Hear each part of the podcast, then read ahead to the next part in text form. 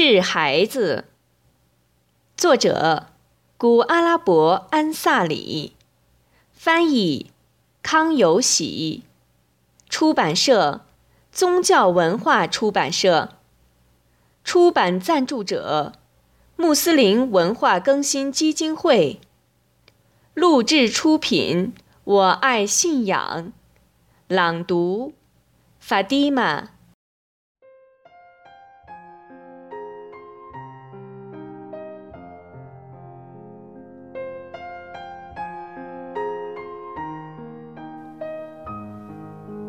治孩子，古阿拉伯安萨里，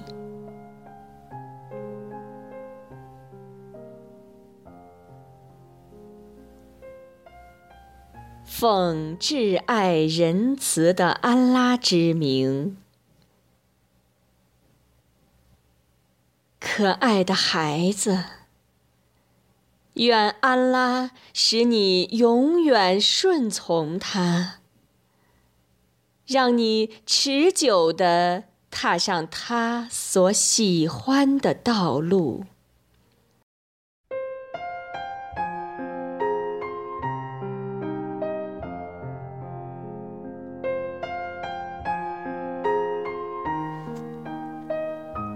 孩子啊！假若你求学百年，藏书万卷，你并没有准备接纳安拉恩惠的资本，除了做善功。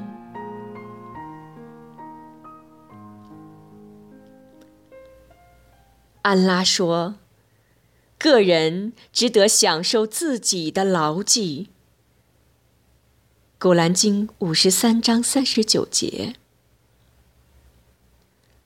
又说：“谁希望与他的主相会，就叫谁力行善功。”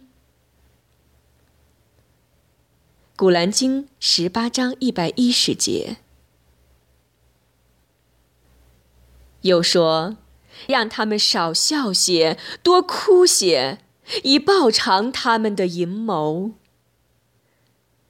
古兰经》第九章八十二节。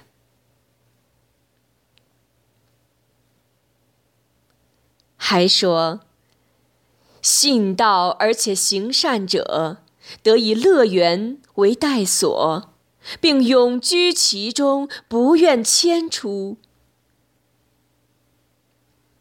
古兰经十八章一百零七到一百零八节。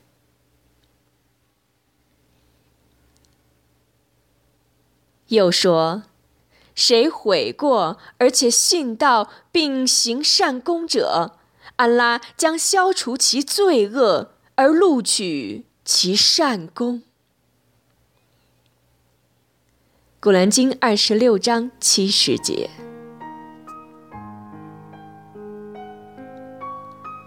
下面的圣训更是明确的说明了善功。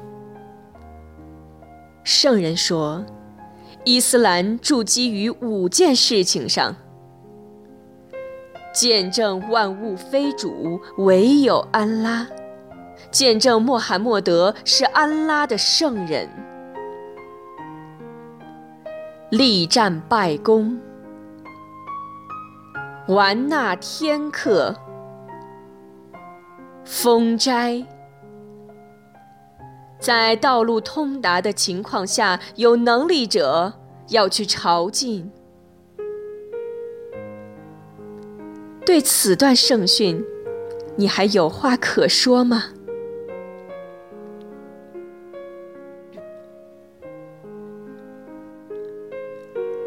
信仰既是口头的宣布，也是内心的诚信和身体的力行。鼓励做善功的证据数不胜数。一个人想要以安拉的恩惠和仁慈进天元的话那他就得顺从安拉崇拜安拉以此作为资本。因为安拉的恩赐是到达一切行善者的。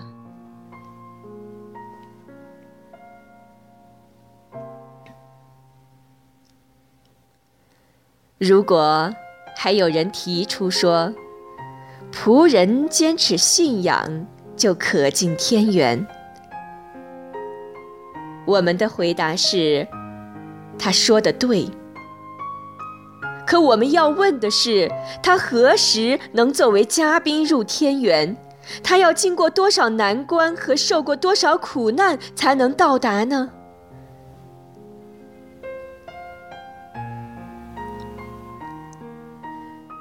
所有难关中的第一关就是信仰的难关。他能否从褫夺信仰的境地中安全地保住他的信仰？假设他真能安然到达乐园，但那时的他也已成为赤贫者了。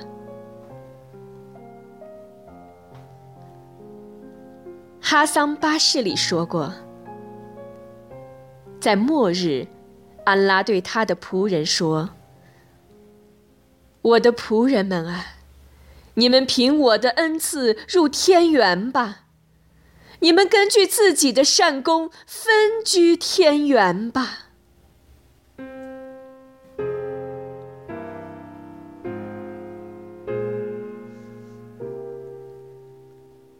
孩子，没有工作就没有报酬。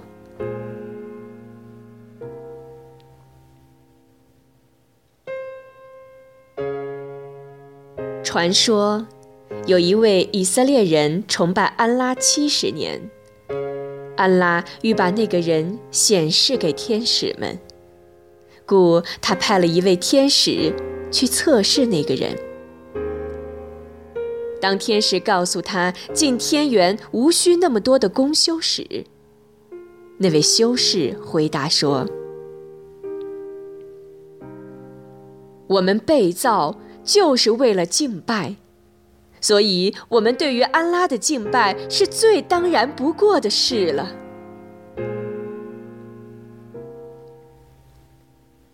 那位天使回来后，安拉就问他道：“我的仆人是如何说的？”那位天使回答说：“主啊，对于他所说的，您是最了解不过的了。”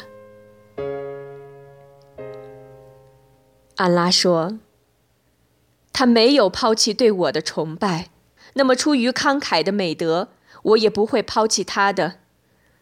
我的天使们，请你们作证，我已饶恕了他。”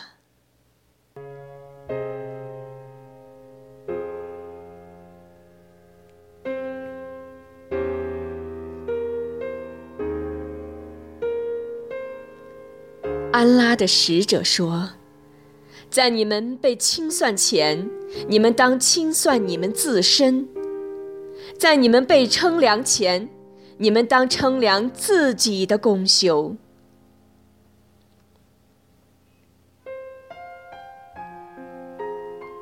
阿里说：“一个认为不是通过努力就能达到目的者，是一个希望者。”一个认为只有通过努力才能到达目的者，是一个自足者。哈桑说：“没有公修而求天缘的行为是最终之罪。”他还说：“真实的迹象就是，不要以公修去向主邀赏。”而不是抛弃公修。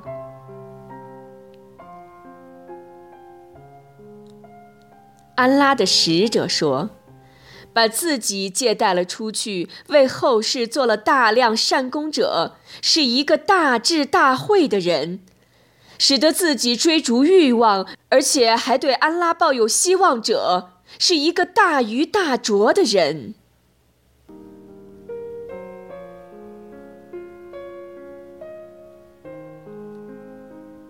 孩子啊，为了温习知识和阅读书籍，你复活了多少个夜晚，过了多少个不眠之夜啊！这其中的动力是什么？我不得而知。如果你的动机只是获得现世的地位、浮华和抛头露面，那你会遭到重大的灾难啊！这多可悲啊！如果你的目的是为了复活使者的道路，为了提高自己的道德修养，为了克制自己不良的性格，那你多幸福啊！这是一种制服。诗人的诗歌说的多好啊！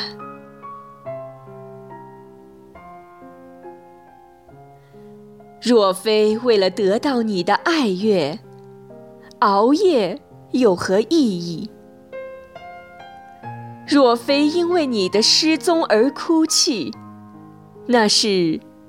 假心假意。